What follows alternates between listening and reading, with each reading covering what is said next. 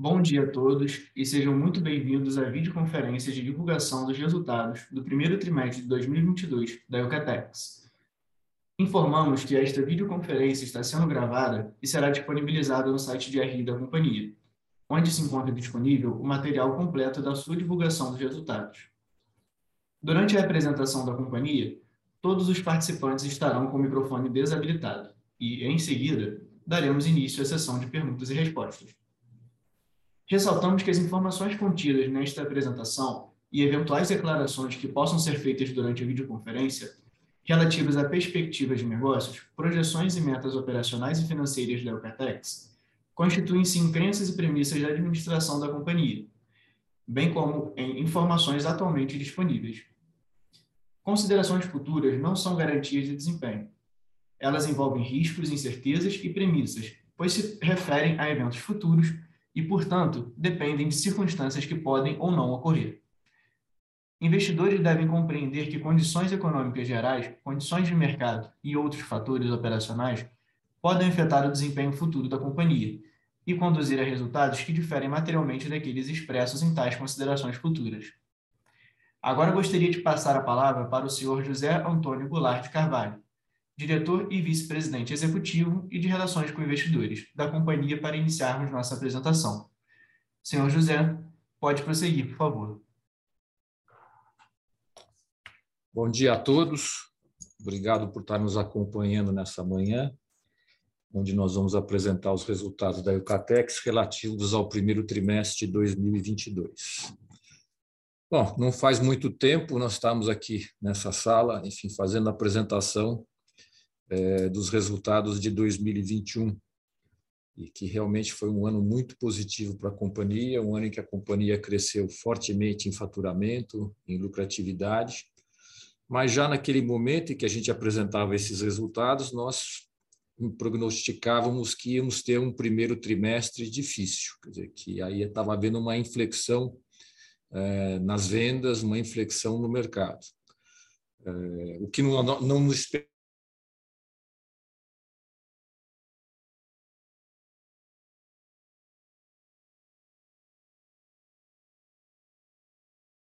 a gente já faz algum tempo ter retomado a, as atividades normais, por assim dizer, é, serviços, lazer, viagens, etc., tudo isso acaba por, acabou por concorrer com o bolso do nosso consumidor, que, enfim, antes estava, é, vamos dizer assim, confinado, né, durante algum tempo confinado em suas residências, em, com poucas oportunidades de gasto, e focando esses gastos justamente na melhoria das suas residências. Né?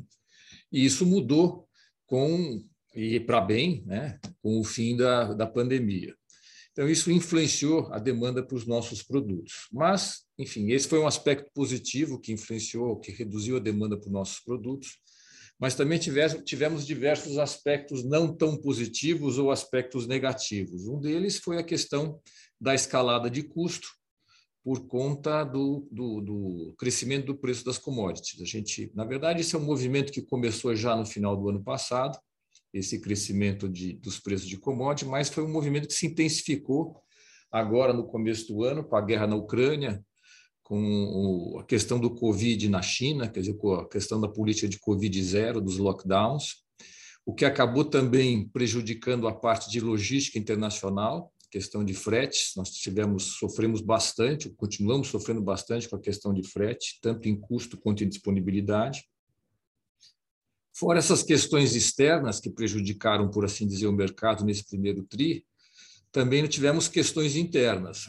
A inflação continua bastante forte, é, por conta dessa inflação persistente o Banco Central tem feito diversos ajustes em juros, quer dizer, a combinação desses dois fatores tem corrompido o poder de compra do, dos nossos consumidores, assim como ter, é, tem tirado o ânimo para consumo. Então, a conjugação desses fatores externos e internos tornou esse primeiro trimestre um trimestre bastante desafiador, um trimestre onde a gente teve uma inflexão muito forte na questão de vendas, como nós vamos mostrar mais adiante. Mas mesmo dentro desse cenário muito muito difícil, é, a avaliação nossa é que o desempenho da companhia foi bastante bom, principalmente quando a gente pensa é, num ponto relativo, né, que é relativo aos mercados onde ela atuou, relativos aos seus concorrentes. Eu acho que o desempenho foi, foi, foi positivo. Bom, vamos dar início à nossa apresentação.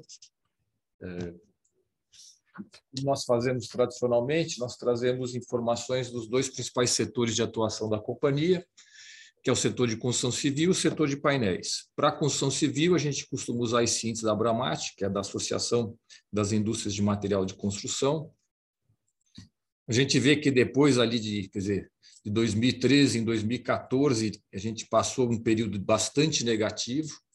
É, isso se reverteu em parte em 18, 19 e 20, mas com crescimentos muito modestos, muito pífios. E aí tivemos finalmente um ano bastante bom, que foi o ano de 2021, como eu comentei agora nessa, nessa abertura. É, mas foi um ano que começou bastante bem. É, o crescimento no primeiro TRI tinha sido de quase 16%, depois ele continua se acelerando chega a bater em 24% no segundo TRI, e depois começa a perder um pouco de vigor, fechando o ano ainda num número muito bom de 8%.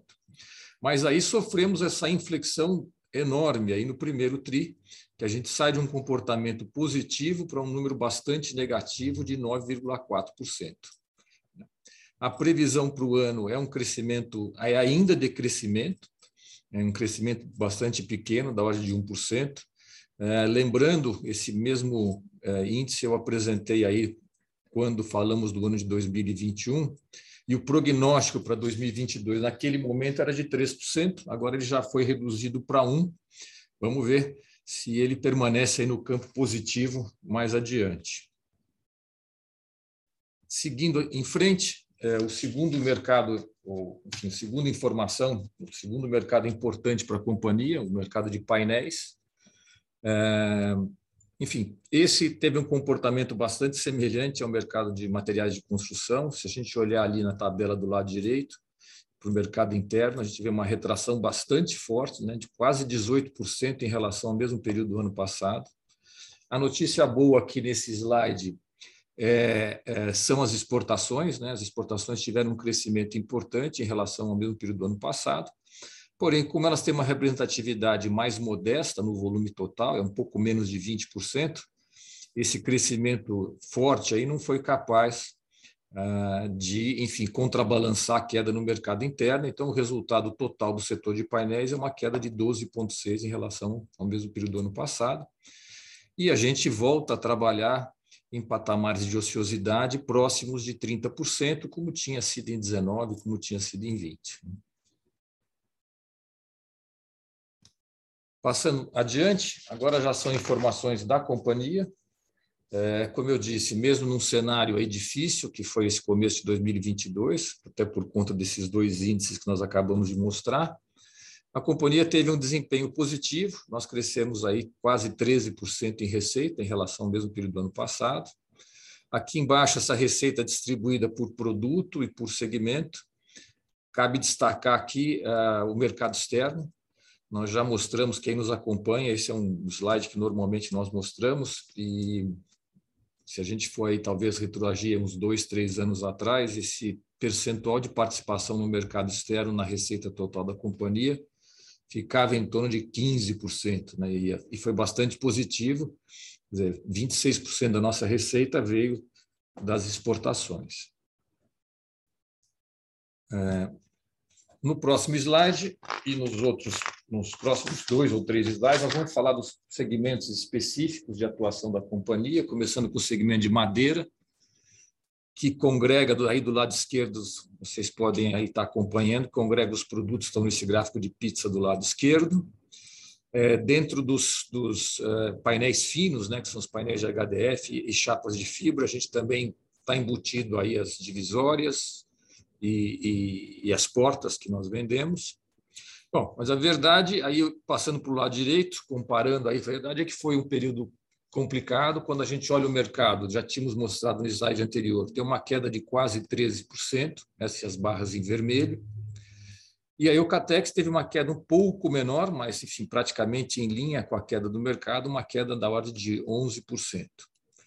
É, a boa notícia aqui, se a gente olhar a tabela do lado esquerdo, é que, mesmo com uma perda de volume de 11%, a gente consegue um crescimento de receita de quase 11%, mostrando uma forte é, recomposição de preços, é, recomposição essa muito necessária, porque ao longo desse período nós sofremos, como eu disse aí lá na, também na abertura, uma forte influência, um forte crescimento dos nossos custos. Daí a importância da gente ter buscado essas correções de preço. Aqui um gráfico de utilização de capacidade instalada na parte superior. Né? Nós fomos bastante bem na, nas unidades de fibra, com quase 90% do tempo trabalhado. Já nas linhas de HDF e de, e de MDP, os números foram menores do que os mesmos registrados, do que, eles, do que aqueles registrados em igual período do ano passado. E aqui é, foi principalmente por conta de paradas. Nós tivemos algumas paradas programadas, pequenas, mas programadas aí no primeiro TRI, que acabaram influenciando a utilização da capacidade instalada. Nessa parte inferior, a gente tem aqui a distribuição dos custos, é como é que os nossos custos nos painéis são distribuídos. E aqui, enfim, é uma informação muito para desenvolvimento de modelos, mas o que eu gostaria de chamar a atenção nesse, nesse gráfico de pizza central é a participação da resina. É, se a gente for ali, eu fui dar uma olhada, por exemplo, em 2020, essa mesma participação das resinas, que agora alcançou 32% dos custos, era de 20%. Então, aqui fica bem nítida aquilo que nós comentamos da escalada das commodities, o que, que elas acabaram influenciando os custos da companhia. Né? A melamina, por exemplo, ela já foi negociada talvez há um ano, um ano e pouco atrás, na faixa de 300 dólares. A melamina agora está próximo de 900 dólares. E a melamina é metade do custo da resina. Né? Então, realmente as commodities pegaram bastante forte e influenciaram muito os custos da companhia. Agora, segmento de tintas, é, também um período difícil, né? se a gente olhar do lado direito, nas barras em vermelho, a gente tem aí um recuo em relação ao ano passado do mercado de menos 10,4%. Né? Já a Eucatex teve um desempenho, como eu falei, essa questão relativa, né? teve um desempenho também negativo em relação ao ano passado, mas se saiu melhor do que o mercado, com uma queda um pouco menor, da ordem de 7%. Aqui também vale a pena chamar atenção para a questão da receita, no, na, na, tabela do lado esquerdo em cima, quer dizer, uma perda de 7% do volume, a gente tem um crescimento de quase 16% na receita, também demonstrando aí uma forte correção de preços, que foi extremamente necessária para que a gente conseguisse manter, ah, enfim, uma certa estabilidade de custos.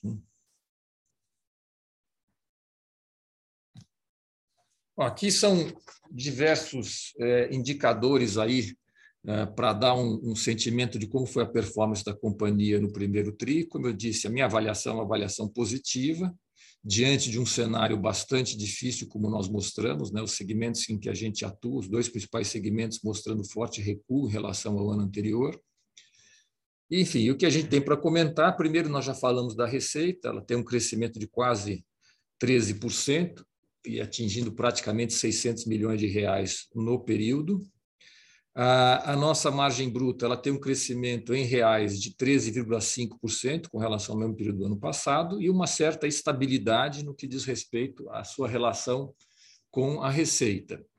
Aqui, essa, esse crescimento e essa estabilidade, a gente tem que comentar, ele veio muito mais por conta da variação do ativo biológico, que é uma conta que compõe aqui a, a, a, para, para, para se chegue no lucro bruto. Houve uma variação bastante positiva do, do ativo biológico, principalmente ou, ou, por conta da variação de preço da madeira. A madeira tem subido muito de preço, as florestas, né, nos últimos vários meses. É, se a gente pegar, talvez, comparar uns dois anos atrás, a madeira está tá mais do que três vezes o preço que ela estava há dois anos atrás. É, mas quando a gente pega, quer dizer, na verdade, essa estabilidade do lucro bruto, de novo, está muito mais calcada em cima do ativo biológico do que propriamente do custo. Nós perdemos um pouco de margem, né, que aqui não está aberto, mas se a gente pegasse o CPV e comparasse com a receita, a gente perde um pouco de margem, perde aí uns três pontos, que a gente vai ver acaba se refletindo no, uh, na relação do EBITDA, que nós vamos mostrar aí é, duas colunas para frente. Antes disso, as receitas, perdão, as despesas é, com vendas e as despesas administrativas, a gente avalia que teve um comportamento benéfico.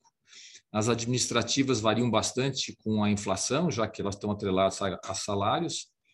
E as despesas com vendas também tem uma variação que aí está ligada parte a salário e parte a, a, a receita, que cresceu 13%. Então, a gente reputa aqui um crescimento de 9% aqui na, nas, despesas administrativas e com vendas foi um comportamento benéfico, tanto assim que elas perdem um pouco de expressão em relação à receita, o que é positivo. A gente tem um recuo de praticamente meio ponto nas despesas com relação à receita.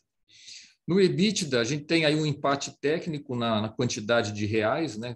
120 e poucos milhões de reais, mas a gente perde na margem. Como eu disse, essa perda ela vem aí do maior CPV o maior custo que nós tivemos com relação à receita. É, há de se comentar que essa margem EBITDA de 20,6 está bem alinhada com aquela que nós terminamos o ano, o quarto TRI, que foi de 20,7. Então, ela está estável, mas em relação ao primeiro TRI do ano passado, a gente está perdendo aí praticamente três pontos. No lucro, no lucro líquido recorrente, um crescimento importante, 86 milhões, quase 45% de crescimento. Parte disso vem da receita, né? Uh, parte disso vem da, de uma menor despesa financeira, mas, enfim, um lucro bastante importante aí no período. Na parte de endividamento, bom, primeira coisa que a gente chama atenção aqui é um crescimento da dívida líquida. Ela está ela cresce em relação ao final do ano, está estável em relação ao mesmo período do ano passado, mas cresce em relação àquela que nós tínhamos registrado no final do ano. Aqui alguns motivos, né? O principal deles a questão de investimento em giro. É, nós tivemos uma produção em que pese pequenas paradas, nós tivemos uma produção normal, por assim dizer, no primeiro tri, mas, como nós mostramos, nós tivemos volumes menores do que aqueles que nós registramos igual ao período do ano passado. Então, o resultado disso é que nós estocamos. Então, há um investimento aí em estoques de produto acabado, que obviamente impactam a, a disponibilidade de recursos, né? e, portanto, a, a impacta o caixa e a, e, a, e a dívida. Nós também aproveitamos para fazer alguns movimentos estratégicos na conta fornecedores, tentando nos antecipar é, e adiantar recursos para tentar minimizar é, um pouco desse crescimento, desse impacto de aumento de custo. Então, isso foi verdade na conta madeira, isso foi verdade na conta resina. Então, a conta de fornecedores também tem impacto aí no aumento do giro.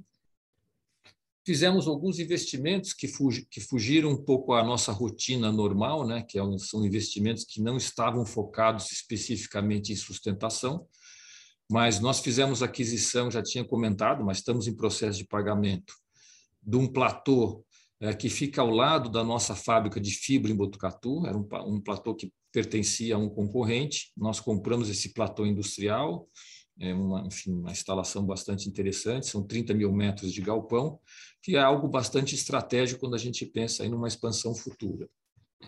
É, além disso, fizemos alguns investimentos em equipamentos para colheita, trocamos alguns equipamentos de colheita florestal nossa, já estavam aí com sua vida útil esgotada e foram comprados agora nesse primeiro tri. Então, isso influenciou a disponibilidade de caixa, mas o interessante ou importante, se a gente olhar embaixo na tabela, é que a gente continua com uma relação dívida EBITDA abaixo de 1, ela estava em 0,7, está em 0,8, quer dizer, está bastante estável nós vemos assim que gradativamente, ainda que numa velocidade é, enfim, mais paulatina, mais consistente, nós temos reduzido a, o endividamento de curto prazo, de que no mesmo período do ano passado ele era 10% maior do que agora, então isso também é um movimento positivo.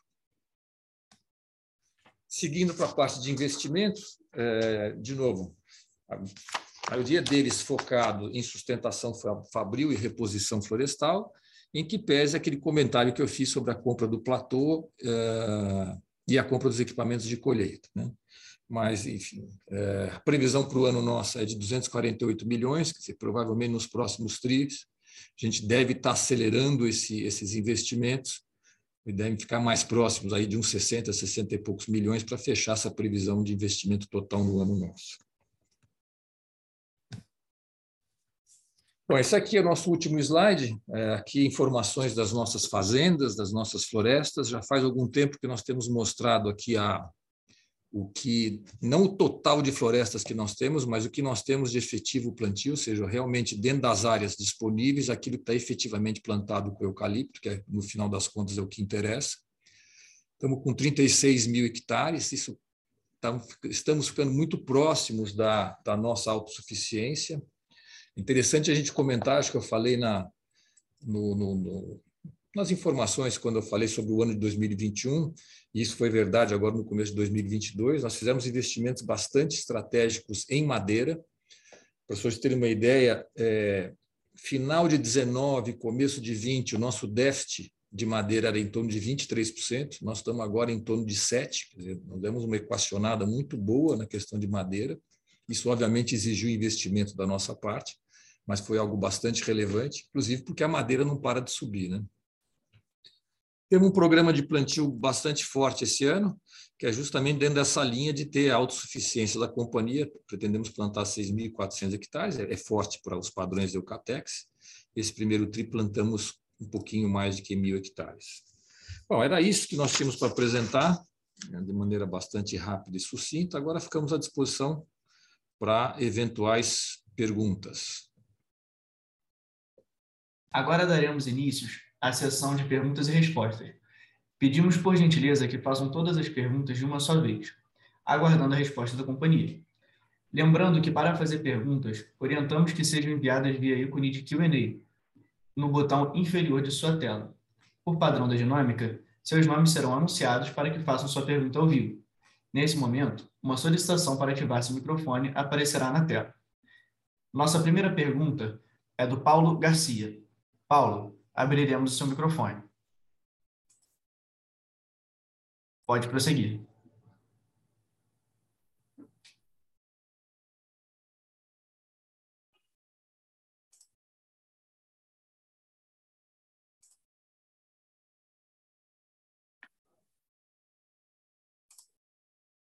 Bom, estou aqui me adaptando, estou aqui me adaptando um pouco ainda a essas questões das perguntas feitas aqui. Estava aguardando que o operador talvez fosse fazer isso de própria voz. Mas enfim, é uma pergunta aqui relativa à parte de resina. Uh, se tem algo que a gente possa fazer para diminuir os custos, uh, talvez verticalizar a questão de, de, de matéria-prima, assim como a Duratex fez no passado. Bom, eu acho que cada aí, cada empresa tem a sua estratégia. É, e, enfim, é complicado comentar a estratégia dos concorrentes. Eu, nós, particularmente aqui na Eucatex, a gente vê isso como um movimento que deve ter pouco resultado, por uma razão muito simples. Quer dizer, é, quando a gente pega a resina, ela é praticamente 50% dela ureia e 50% dela é formol. Formol vem do metanol, que vem do gás natural. Enfim, são todos produtos, são grandes commodities internacionais sobre as quais é, eu acho que não, não existe empresa que é capaz de ter escala suficiente para comprar mais barato, porque são commodities realmente de. Enfim, não chega a ser petróleo, mas é algo desse, desse padrão em termos de volume no mundo. Então, é muito pouco provável que você ou qualquer empresa tenha, ainda que compre de forma direta, tenha algum, algum, algum ganho de escala possível, de sinergia possível. E quando a gente pega o que, o que existe de ureia e o que existe de formol dentro da formulação da resina, nós praticamente chegamos no custo da resina. Ou seja, a agregação de valor ela é muito pequena. Então, o que teria para se capturar aí, nós achamos que, se é que existe, é muito pouco. Mas, enfim, essa é, nosso, é, essa é a nossa ideia. Ah... Bom, a nossa próxima pergunta é do senhor Carlos Herrera, analista Cellsite. O senhor Carlos Herrera pergunta o seguinte: Como estão vendo o cenário do segundo trimestre de 2022? Segunda pergunta dele. Bom, temos uma segunda pergunta aqui. Aliás, obrigado, Paulo, pela primeira pergunta. Temos uma segunda pergunta aqui do Carlos Herrera, da Condor. Uh, aliás, são três perguntas. Como vocês estão vendo o cenário do segundo trimestre? Então, vamos respondendo uma a uma. Eu não vejo, Carlos, não vejo muito diferente. Eu não estou vendo uma alteração muito significativa é, no segundo TRI. É provável, que essa escalada de custos ela, ela tenha chegado aí no topo, então acho que a gente não deve ter mais pressão, uma pressão crescente de custo, mas eu também não tenho assim uma visão de que a gente possa ter um recuo muito significativo. É, espero que a gente consiga alguma, alguma melhoria, alguma regularização na parte de frete, mas, enfim, de forma geral, eu enxergo um cenário relativamente parecido com o desse primeiro TRI, no ponto de vista de custo. No ponto de vista de mercado, acredito em alguma melhora, porque parte desse, desse recuo desse primeiro TRI foi esse choque, né? quer dizer, foi um choque entre a velocidade com que o mercado vinha caminhando no final do ano e como ele, e como ele se encontrou no começo. Mas, assim, é, além da redução, é, vamos dizer assim, da ponta, é, é, os clientes nossos foram pegos, assim, de forma geral, muito estocados. Então, você tem uma redução de velocidade na ponta e muito estoque. Até que esse estoque seja consumido, a desaceleração foi ainda maior. Eu acho que os estoques agora começam a se regularizar, então acho que nós devemos ter um segundo trimestre do ponto de vista de demanda um pouco melhor que o primeiro. Do ponto de vista de custo, mais ou menos no mesmo patamar. É, vocês conseguem ver se esse ano será melhor que o ano passado? Terão mais riscos ou mais oportunidades, como no ano, como no ano anterior? eu acho que é um ano mais difícil. É, como eu falei, há uma certa mudança, um retorno a hábitos anteriores, então aquilo que favoreceu muito os nossos produtos, eu acho que isso aí deixa de estar um pouco em destaque, quer dizer, a gente volta numa situação normal e está sendo um ano mais complicado, até por tudo que a gente comentou, por a questão de guerra, pela questão de Covid, nós vamos ter eleições, quer dizer, é um ano, é um ano que deve ser um ano de bastante desafio. É, uma pergunta com relação ao impacto do mercado americano. É, eu acho que é o mercado americano que está aqui. Enfim, nós, o, o, mercado lá fora, principalmente nos Estados Unidos, continua bastante favorável. Nós continuamos com. E, aliás, podíamos estar com um desempenho melhor ainda na parte de exportações, não fosse a dificuldade de frete. Nessa virada aí do primeiro tri, nós ficamos, nós rolamos muito, o que eles falam, o termo é rolar carga, né? Nós rolamos muita carga, muito container que ficou para trás. Nós poderíamos ter tido um, um um trimestre bem melhor do que na realidade tivemos. Vamos ver aqui.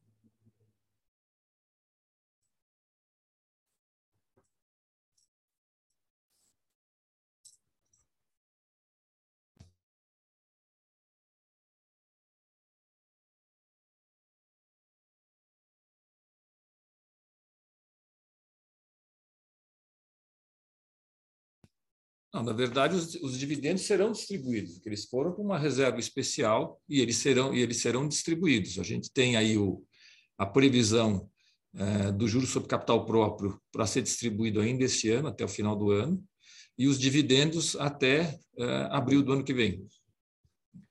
Mas acho que foi uma medida acertada, até se a gente olhar aí, se a gente olhar o que aconteceu nesse primeiro TRI em relação ao que eu comentei de dívida líquida, um, um aumento de dívida líquida, um forte impacto de retração de mercado, eu acho que foi uma medida foi uma medida é, preventiva acertada. Né?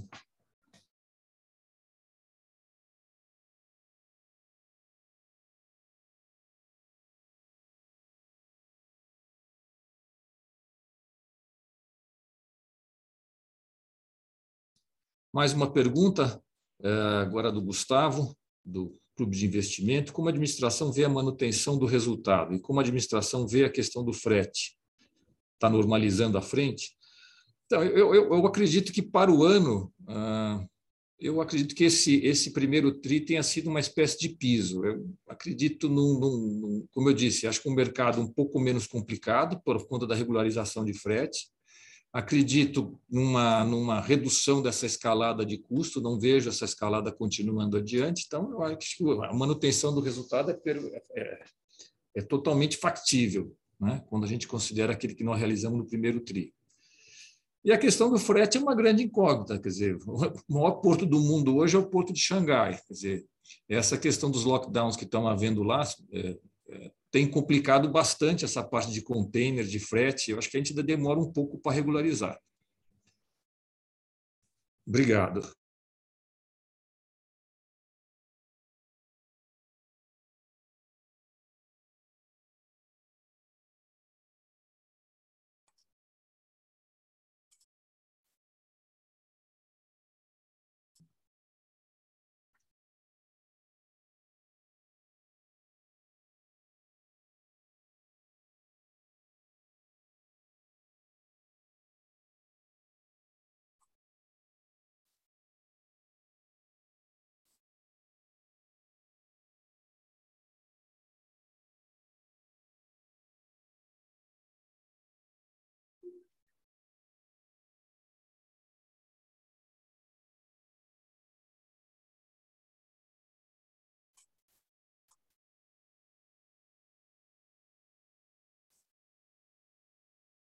A próxima pergunta. É a última pergunta senhor... aqui que eu tenho do, do Rony Clever, em particular. Qual o prazo médio do contas a receber? Considere esse volume adequado, fácil o faturamento da empresa?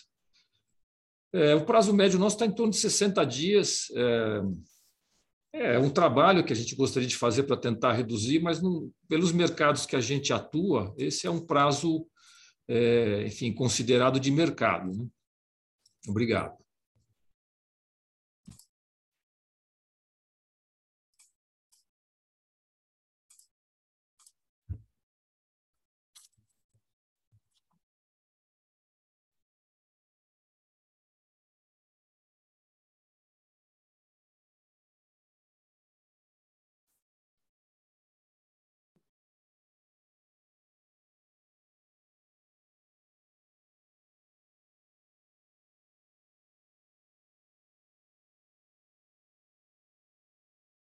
Não havendo mais perguntas, encerramos a sessão de perguntas e respostas. E agora gostaria de passar a palavra para as considerações finais da companhia.